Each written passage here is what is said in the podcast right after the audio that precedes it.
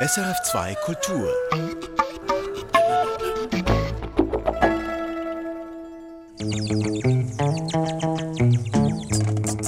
Ich kenne Hildegard Villa seit einer Dienstreise, die mich vor einigen Jahren nach Peru und Bolivien geführt hat. Gemeinsam besuchten wir kirchliche Hilfsprojekte in den Anden, wir teilten uns auf der Reise ein Zimmer und sprachen über Gott und die Welt. Und nun habe ich Dorothee Adrian, die Journalistin und Theologin Hildegard Villa, gefragt, ob sie für unsere Perspektiven hier bei SRF berichten könnte, wie die Lage im Amazonasgebiet heute ist und ob es neben all der Zerstörung auch Hoffnungsprojekte gibt. Und so reiste Hildegard Villa für uns in das geliebte Amazonien.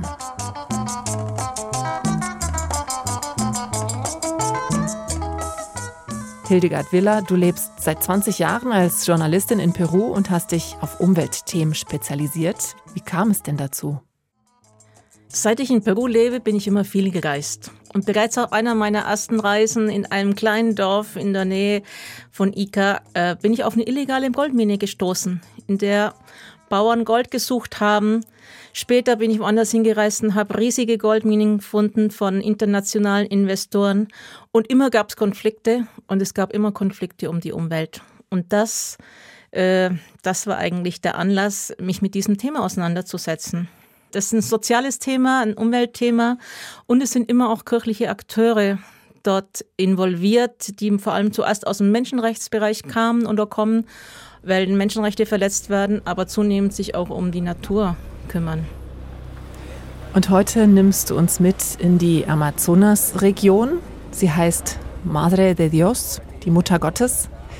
Mein Name ist Dorothee Adrian und ich freue mich auf diese akustische Reise. Wo bist du da gerade, Hildegard? Ja, da sitze ich auf der Ladefläche eines ganz speziellen Geräts. Das ist ein Motorrad, aber das hat Jeep-ähnliche Reifen mit drei Rädern. Auf dem Fahrersitz sitzt Ugo Kispe. Daneben sitzt auf einem Brett, das daneben äh, montiert ist, sitzt seine elfjährige Tochter. Ja, und wir fahren da durch den Regenwald. Es rattert und wo seid ihr da gerade unterwegs? Wir sind von der Interoceanica, von der Straße abgebogen und haben zuerst eine Polizeistation passiert, denn eigentlich dürfen in dieses Gebiet nur noch Leute rein, die eine Erlaubnis, spezielle Erlaubnis dazu haben. Und nun rattern wir auf einem recht unebenen Sandboden durch den Wald. Die Löcher sind so tief, dass ich gehörig durchgeschüttelt wurde. Mhm. Ich befinde mich hier im äußersten Südosten Perus, im Amazonas-Tiefland, an der Grenze schon zu Brasilien und zu Bolivien. Madre de Dios, Gottesmutterland heißt die Gegend hier. Und sie ist berüchtigt für die illegalen Goldgräber, die den Regenwald umgraben, auf der Suche nach dem Goldstaub, den die Flüsse aus den Anden herunterspülen. Wie das genau vor sich geht, möchte ich selber sehen. Und Ugo Kispe nimmt mich auf seinem Motorrad, Motor Dreirad, mit zu seiner Goldmine Linda Dos.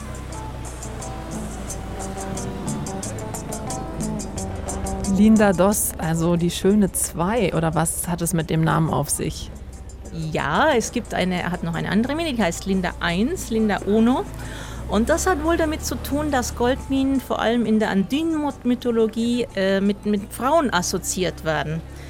Und dass Goldminen als eine Frau gesehen werden, als ein begehrenswertes Objekt. Bei Amazonas, da denke ich ja an ganz viel Grün, an Gezwitscher, an feuchte Wälder. Stimmt das?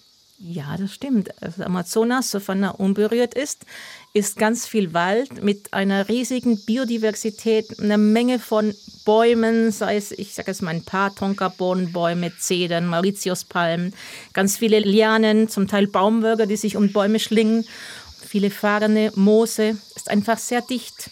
Zum Teil sind die Bäume sehr, sehr hoch, 100 und mehr Jahre alt, 40 Meter hoch. Man hört verschiedenste Vögel. Ja, aber bei dieser Reise habe ich nicht so viel gesehen und nicht so viel gehört vom Urwald, denn wir waren ja mit dem Motorrad unterwegs, das gerattert hat. Und vor allem waren wir in einer Gegend unterwegs, in der Gold abgebaut wird und die bereits verwüstet ist. Da ist der Wald weg.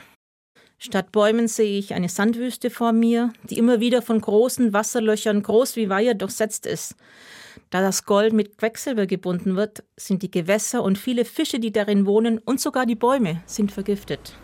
Wir fahren dann kilometerlang durch diese Art Mondlandschaft und kommen an ein Holzgitter, das anzeigt, dass wir nun die Konzession von Hugo Gispe betreten. Und Konzession bedeutet, das ist jetzt das Gebiet, auf dem er arbeiten darf. Ja, Hugo Kispe hat eine offizielle Erlaubnis vom Staat, dass er auf diesem Gebiet Gold schürfen kann. Mhm. Damit ist er einer von 318 Goldschürfern, die legal schürfen dürfen in Madre de Dios. 318 von wie vielen insgesamt? Von insgesamt ungefähr 20.000. Die anderen schürfen illegal. Und was ist Hugo Kispe für ein Mensch? Wie hast du ihn erlebt? Wie sieht er aus? Ja, er ist so Mitte 40, kräftig, hat sehr dichte schwarze Haare und irgendwie dunkle Augen, die aber immer ein bisschen traurig blicken. Er ist ein bisschen wortkarg. Er kommt vom Hochland Perus. Aus den Anden. Also. Aus den Anden und hat schon vor vielen Jahren seine Heimat dort verlassen, um ins Tiefland nach Amazonien zu gehen. Hugo Quispe ist nach Madre de Dios gekommen. Ihr geht jetzt in seine Mine Lindados. Und wie sieht es da aus? Auch hier sieht es aus wie in der Wüste. In einem Wasserloch steht eine Art Schwimmdeck. Auf dem Deck ist ein Motor und dieser Motor saugt den umliegenden goldhaltigen Schlamm vom Ufer an. Über ein Rohr wird er dann auf eine rund drei Meter hohe Holzrutsche gepumpt und dort wird die Brühe zusammen mit Wasser dann runtergespült.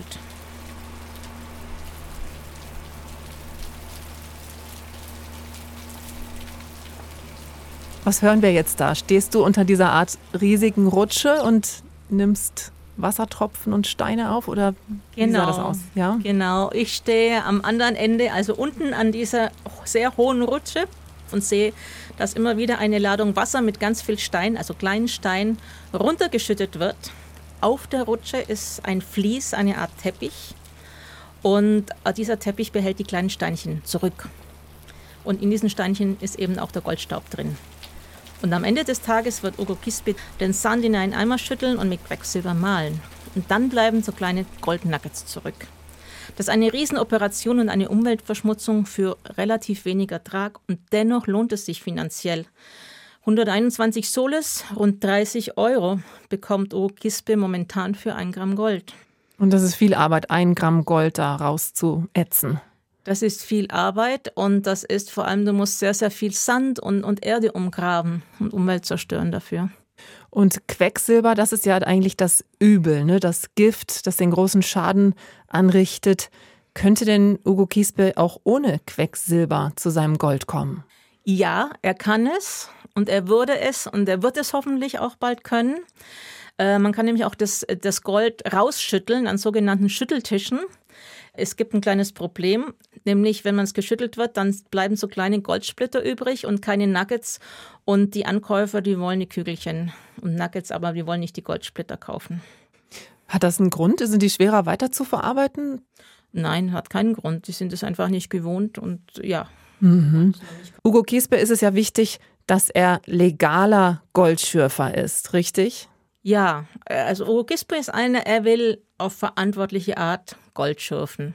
Und du wirst wahrscheinlich wissen, was, was ist der Unterschied mhm. na, zu, zu einem anderen. Weil er benutzt ja auch Gift. Ja, aber er, er muss auf das Quecksilber verzichten. Wenn er zum Beispiel zertifiziert werden will als Fairtrade Gold, mhm. dann muss er das mit den Schütteltischen machen. Es gibt auch die Schütteltische bereits. Bald es da Abnehmer gibt, auch Käufer in Europa, wird er das auch machen. Aber sonst kommen natürlich noch andere Sachen dazu legal. Also erstens mal muss er die Erlaubnis haben vom Staat. Dann muss er auch seine Leute bezahlen, anmelden, er muss Steuern zahlen und er muss die Mine schließen. Das heißt, wieder Bäume pflanzen, renaturieren. Und ja, das macht er eben bereits. Da hat er bereits angefangen. Wir setzen auf einen verantwortungsvollen Goldabbau. Dazu gehört es, dieses Gebiet wiederherzustellen. So wie wir den Wald damals vorgefunden hatten, sollten wir ihn wieder aufbauen.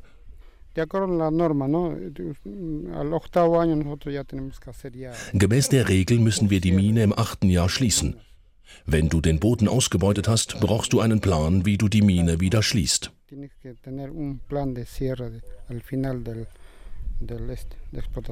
Also wenn alles Gold aus dem Boden weg ist, dann geht man nicht einfach weg, sondern pflanzt wieder Bäume.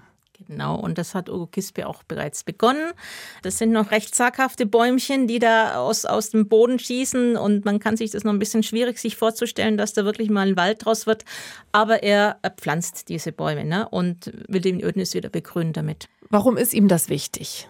Das hat damit zu tun, dass Ugo Kispe kein krimineller Goldschürfer sein will, sondern er will seinen Beruf ehrenwert ausüben und auch ein ehrenwertes Mitglied der Gesellschaft sein. Das hat mit dem Selbstbild zu tun. Und dann hat aber sicher auch damit zu tun, dass er seine Mine, er, er nimmt teil an einem Pilotprojekt der Fairmind Gesellschaft, um das Fair Trade zertifizieren mhm. zu lassen. Und damit würde er auch mehr Geld bekommen. Ist das überhaupt möglich, Gold nachhaltig zu schürfen im Regenwald? Das ist eine ganz schwierige Frage. Und da geht es letztlich immer um ein Abwägen. Jegliches Goldschürfen ist ein Eingriff in den Regenwald. Auf der anderen Seite kann der peruanische Staat so vielen kleinen Goldschiffern gar keine Jobalternative bieten. Und es gibt eine weltweite Nachfrage nach Gold, die von außen kommt, die von außerhalb Perus kommt. Und viele sehen darin halt den Kompromiss, dass man das Goldschürfen so verantwortlich als möglich macht und in legale, beaufsichtigte Bahnen so lenkt. Ich habe in Madrid aus mehrere Umweltschützer getroffen, die ich seit langem kenne und sehr schätze und habe mich doch sehr erstaunt, dass die sich alle für diesen legalen Kompromiss ausgesprochen haben, auch weil sie befürchten, denn solange es die Nachfrage gibt, werden sonst die illegalen Aktivitäten eigentlich viel stärker weitergehen. Also eigentlich als geringeres Übel. Ja, als geringeres Übel, ganz klar.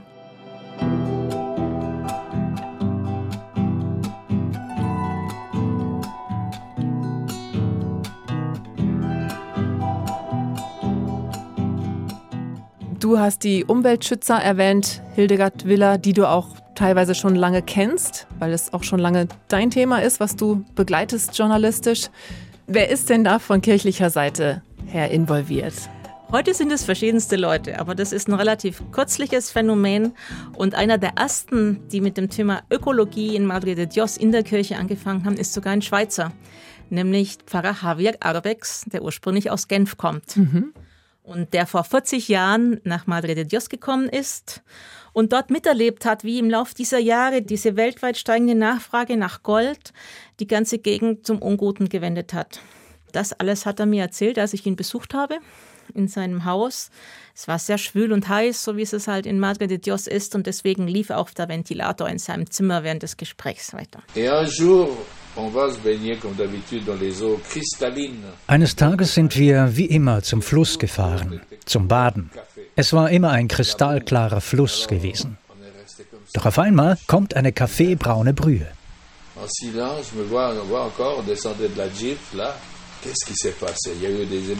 Wir wussten zuerst nicht, wo das herkommt und dachten, es sei ein Erdsturz. Doch es hatte gar nicht geregnet. Und dann sahen wir, dass Lastwagen reinfuhren, in einen anderen Flusslauf auch. Das war ein Schock für uns. Das war doch nicht möglich. Es war eine ökologische Krise.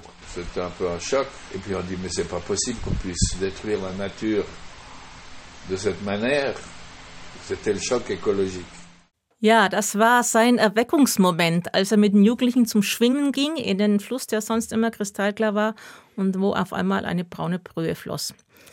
Und er fing dann an, aktiv zu werden. 2005 hat er eine Fotoausstellung gemacht zu dieser Umweltverschmutzung. Damals habe ich ihn in Puerto Maldonado auch kennengelernt. Kennst ihn also auch schon lange und hast ihn jetzt für diese Recherche nochmal besucht? Genau, ich habe ihn jetzt, jetzt ist er schon 79 Jahre alt, mhm. in einem seiner Kinderheime äh, getroffen, die er in Puerto Maldonado, der Hauptstadt der Madre de Dios, der Gottesmutterregion, unterhält. Er trägt ein kariertes, kurzes Hemd, seine Haare sind schütter, aber sein Geist ist ungebrochen. Woran hast du das gemerkt? Er interessiert sich immer noch brennend dafür, wie es den Menschen in seiner Pfarrei geht und was die Herausforderungen sind. Er sucht nach Lösungen. Denn er hat seine pastorale Arbeit immer auch darin gesehen, den Menschen ganzheitlich zu helfen. Ich musste über Ökologie reden, ohne den Begriff zu benutzen, weil es mir klar war, dass man etwas tun muss. Man kann nicht zulassen, dass die Natur so zerstört wird. Und ich höre immer noch, wie der Bischof damals zu mir sagte, wir sind hier nicht für die Affen da, sondern für die Menschen. Dieses Zitat von Javier zeigt sehr schön, dass die Ökologie damals ein ganz neues Thema war für die katholische Kirche, wobei die soziale Gerechtigkeit schon recht gut verankert war. Javier Arbex war einer der ersten Mitarbeiter des apostolischen Vikariates. Ein Vikariat ist eine Art Diözese, die auf das Thema aufmerksam machte. Er organisierte damals eine Ausstellung mit Fotos der Verwüstungen, welche die illegalen Goldschürfer in seiner Gemeinde hinterlassen hatten. Und damals bekam Javier auch seine ersten Morddrohungen von den Goldgräbern. Abschrecken hat er sich davon aber nie lassen. Er hat also aufzeigen wollen, was genau Sache ist. Er wollte das aufdecken. Und was konnte er denn dadurch bewegen? In seinem Vikariat, in seiner Diözese, war er sicher ein Pionier dafür, dass die Priester, die Ordensleute, die Laien, dass in der Verkündigung, in Gottesdiensten auch das Thema Ökologie wahrgenommen wurde und konkret die Natur, die in Madre de Dios zerstört wird. Und dass sich die Kirche eben auch um die Natur und nicht nur um die Menschen, nicht nur um die soziale Frage zu kümmern hat. Hängt ja auch alles zusammen. Natürlich, natürlich, das hängt. Und er sieht es auch bis heute ganzheitlich. Ich meine, so ähnlich ist es natürlich an vielen Orten in ganz Amazonien passiert. Es ist jetzt ein Beispiel, Javier mhm. Arbex. Und die katholische Kirche hat aus diesen Beispielen gelernt. 2015 hat Papst Franziskus seine Umweltenzyklika Laudato Si veröffentlicht. Laudato Si, auf Deutsch heißt das ja sei gelobt und ist ein ökumenischer Schlager, also als Lied auch bekannt, ne? Ja, zumindest als wir noch in der jungen wir noch jung waren. Als wir noch jung waren. Ich weiß nicht, wie es heute aussieht. Naja, es sind aber immer ein absolut aktueller Text, ein Lied. Das sind nämlich die ersten Worte des äh, Sonnengesangs des Franz von Assisi und der ist ja der erste Umweltheilige in der katholischen Kirche. Mhm. Gut, der Papst Franziskus setzte das Thema dann ganz oben auf die Agenda. Und drei Jahre später, drei Jahre nach der Enzyklika, besuchte er während eines Peru-Besuchs die kleine Stadt Puerto Maldonado und dort auch Pater Javier Arbex. Der Papst kam und wir spürten gleich eine Brüderlichkeit.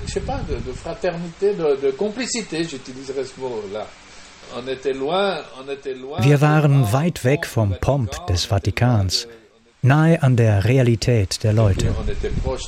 Nicht mal ein Jahr später fand ja dann in Rom auch die Amazonas-Synode statt. Das heißt ein Treffen aller Bischöfe und vieler kirchlicher Mitarbeiter aus allen Diözesen der Amazonas-Anrainerstaaten. Die kamen dann alle nach Rom und so wurde die Amazonas-Region zu einem ganz wichtigen Thema auch für die römisch-katholische Kirche weltweit. Genau. Das war jetzt das erste Mal, dass eine solch außerordentliche Bischofsversammlung sich einer geografischen Gegend gewidmet hat. Mhm. Und so, das sieht man eben, wie wichtig Papst Franziskus Amazonien nahm und vor allem auch die Bedrohung, denen das Amazonasbecken im Herzen Südamerikas ausgesetzt ist. Hildegard, jetzt warst du ja bei dem Genfer Pater Javier Arbex, der schon lange in Peru lebt. Und dann hast du auch noch mit Suli Rojas gesprochen. Wer ist sie? Sully ist Ordensschwester, ist Dominikanerin und sie hat an der Amazonas-Synode in Rom teilgenommen. Sie ist 59 Jahre alt, hat einen grauen Lockenkopf und stammt vom ganz anderen Ende Perus, nämlich von der Pazifikküste. Und von der Amazonas-Region hatte sie, so erzählte sie mir, wie die meisten Peruaner nur sehr wenig Ahnung. Das hat sie mir bei dem, einem Gespräch erzählt, das wir übers Internet führten.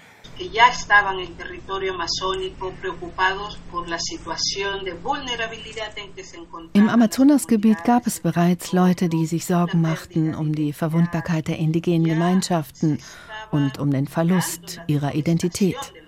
Wälder wurden abgeholzt, Flüsse verschmutzt, Tiere verschwanden und damit die Lebensgrundlage unserer indigenen Geschwister. Und auch der Besuch des Papstes im Jahre 2018 bestätigte die harte Wirklichkeit.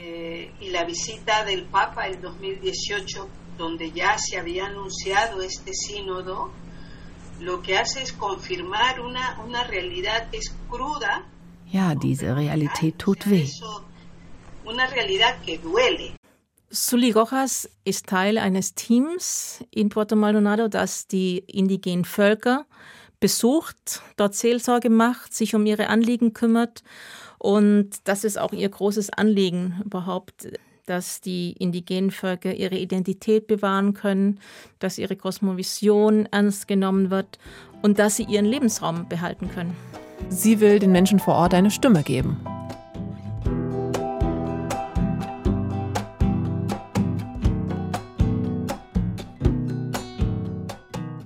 Hildegard, du hast mir etwas mitgebracht. Es ist einmal eine Tüte mit ähm, einer Art Nüssen oder Bohnen drin und dann eine kleine Tafel, sieht aus wie eine kleine Tafel Schokolade. Das ist eben keine Schokolade oder nicht die, du kennst. Probier sie doch mal. 70 Prozent Copoasu und an der Seite El verdadero oro de Madre de Dios, das wirkliche echte Gold. Und zwar das, echt, das echte Gold, das keinen Schaden anrichtet. Darum geht es. Ich bin gespannt. Dass man mit gutem Gewissen essen kann, dieses Gold. Es sieht aus wie Schokolade. Es riecht wie Schokolade. Also wie dunkle Schokolade, finde ich.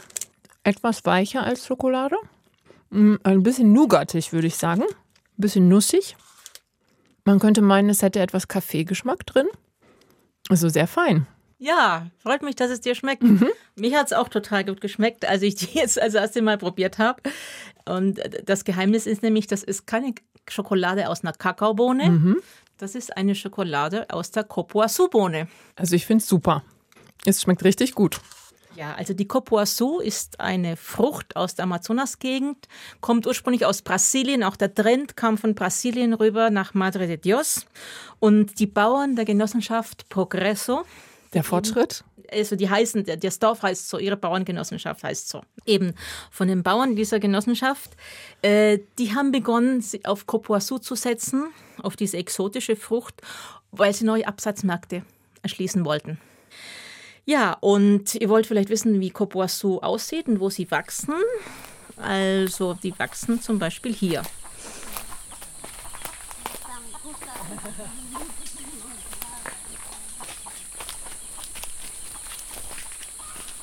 Da hören wir Hühner, oder? Und Grillen zirpen. Was ist das? Ist das jetzt wieder richtig Urwald?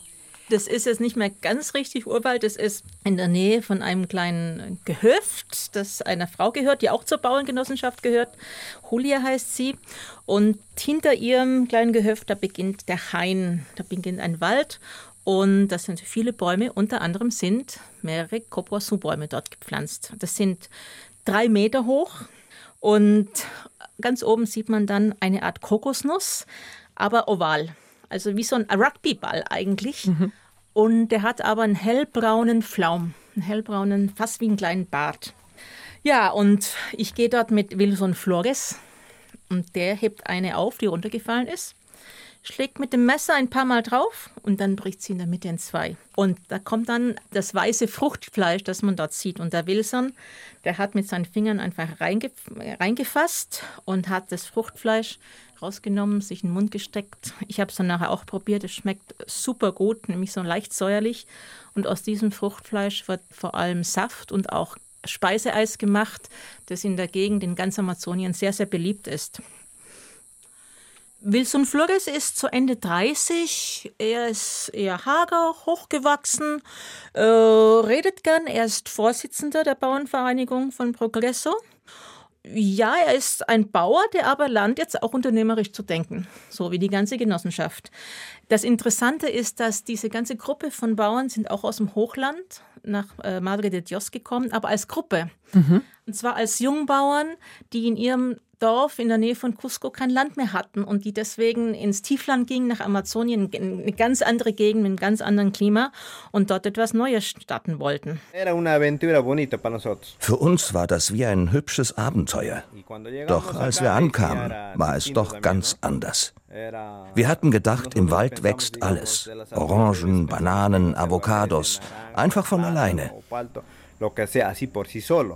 Diese Vorstellung hatten wir im Kopf. Wir gehen in den Regenwald und essen alle Früchte, die wir wollen. Aber so war es nicht. Wir kamen an und es gab gar nichts. Nur ein paar Äste, ein paar Bäume. Das war schon recht trist. Aber Gott sei Dank hatten wir Lebensmittel aus den Bergen mitgebracht, von zu Hause. Und dank denen hatten wir am Anfang zu essen. Sie dachten also, dass da in der Selva im Urwald alles von alleine wachsen würde, denn im Hochland auf 3000, 4000 Metern, da ist es so schwer, Landwirtschaft zu betreiben. Aber ganz so leicht war es dann eben doch nicht. eben nicht. Ne? Und sie, er sagt, sie waren sehr froh, dass sie am Anfang ihre Kartoffeln mitgebracht hatten vom Hochland, denn da ist nichts ihnen in den Mund gewachsen, als sie da runterkamen nach Amazonien. Was raschelt da so? Ja, da es nach Regen aussieht, äh, fegt Wilson die, die Bohnen mit einem Schieber, die auf dem Boden liegen, draußen liegen, äh, zusammen, damit sie eben nicht nass werden, wenn es anfängt zu regnen. Der Ton, den die Bohnen machen, verrät ihm dann, ob der äh, Feuchtigkeitsgrad bereits der richtige ist, also ob sie genügend getrocknet sind. Und wenn die Bohnen dann fertig sind, dann werden sie verkauft. Das ist genauso wie Kakaobohnen. Und es geht dann wieder an Schokoladenfabriken und daraus kann man zum Beispiel Copoisou-Butter für die Kosmetik machen oder eben Schokolade oder eben diese Nips, die ich dir mitgebracht habe. Mhm. Also geröstete äh, Copoisou-Bohnen. Und die Copoisou-Bohne, wie bekannt ist sie denn schon? Bei uns ist sie noch ein Geheimtipp, die aber zunehmend bekannter wird. Und vor zwei Jahren hat die Kooperative Progresso sogar einen Käufer im Ausland dafür gefunden. Das ist für die Kooperative ein, ein Riesensprung, dass sie ihre Produkte exportieren können. Und zwar für die Bauern, die vor 20 Jahren hier mit nichts angefangen haben. Sein ganzes Projekt ist ja auch eine Art Hoffnungsträger für diese Region und bekommt als solche auch Unterstützung. Unterstützung bekommt er unter anderem von Juan Carlos Navarro von der Caritas Puerto Maldonado. Er und seine Leute beraten die Kooperative vor allem in technischen Fragen oder auch in Fragen der Vermarktung. Das machen sie, weil die Caritas äh, sich für nachhaltige Landwirtschaft einsetzt. Denn Copoisou-Bäume zu pflanzen ist etwas, das dem Wald nicht schadet. Wir arbeiten in der Landwirtschaft und in Entwicklungsprojekten. Wir arbeiten mit den Leuten zusammen. Und wir glauben, wenn du nicht die Wurzel des Übels angehst, kannst du nichts verändern. Und die Wurzel ist das Fehlen von Arbeitsplätzen. Und dann widmen sich Menschen illegalen Aktivitäten, die ihnen Einkommen verschaffen. Aber wenn du den jungen Leuten zeigst, wie sie Landwirtschaft betreiben können, ohne den Wald zu schädigen, und das als solide Option darstellst, kannst du auch etwas verändern. Und das haben wir im Laufe der letzten zehn Jahre erreicht.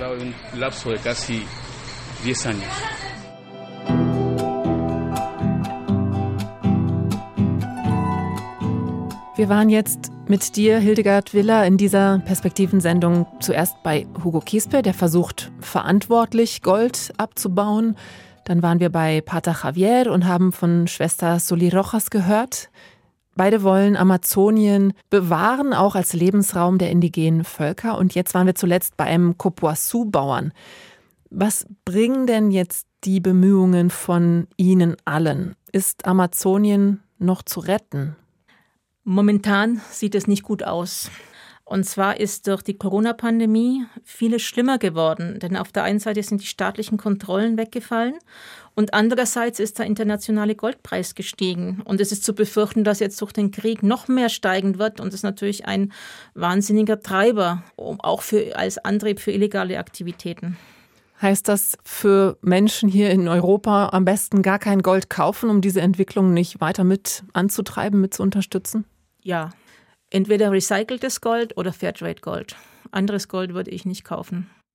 Es hört sich schlimm an, es sieht schlimm aus, was du beschreibst. Ist es ja auch zum Verzweifeln oder gibt es auch was, was dir da Hoffnung macht? Also all die Menschen, die ich hier getroffen habe und die ich euch hier vorgestellt habe, das sind ja Menschen, die eine andere Perspektive suchen im Regenwald. Das ist vielleicht noch eine Minderheit, aber das ist genau das sind Leute, die Hoffnung geben und die auch darauf setzen, dass ihre Kinder auch noch in Amazonien leben können und mit einem funktionierenden Regenwald, mit einer einigermaßen intakten Umwelt.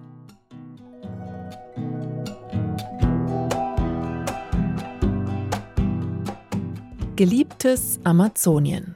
Das war der Perspektiven-Podcast von und mit Hildegard Willer und mir, Dorothee Adrian.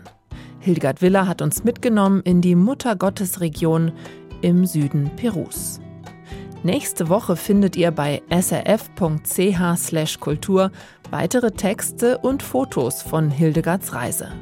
Und wir freuen uns über Feedback. Schreibt uns gerne an redaktion.religion.srf.ch.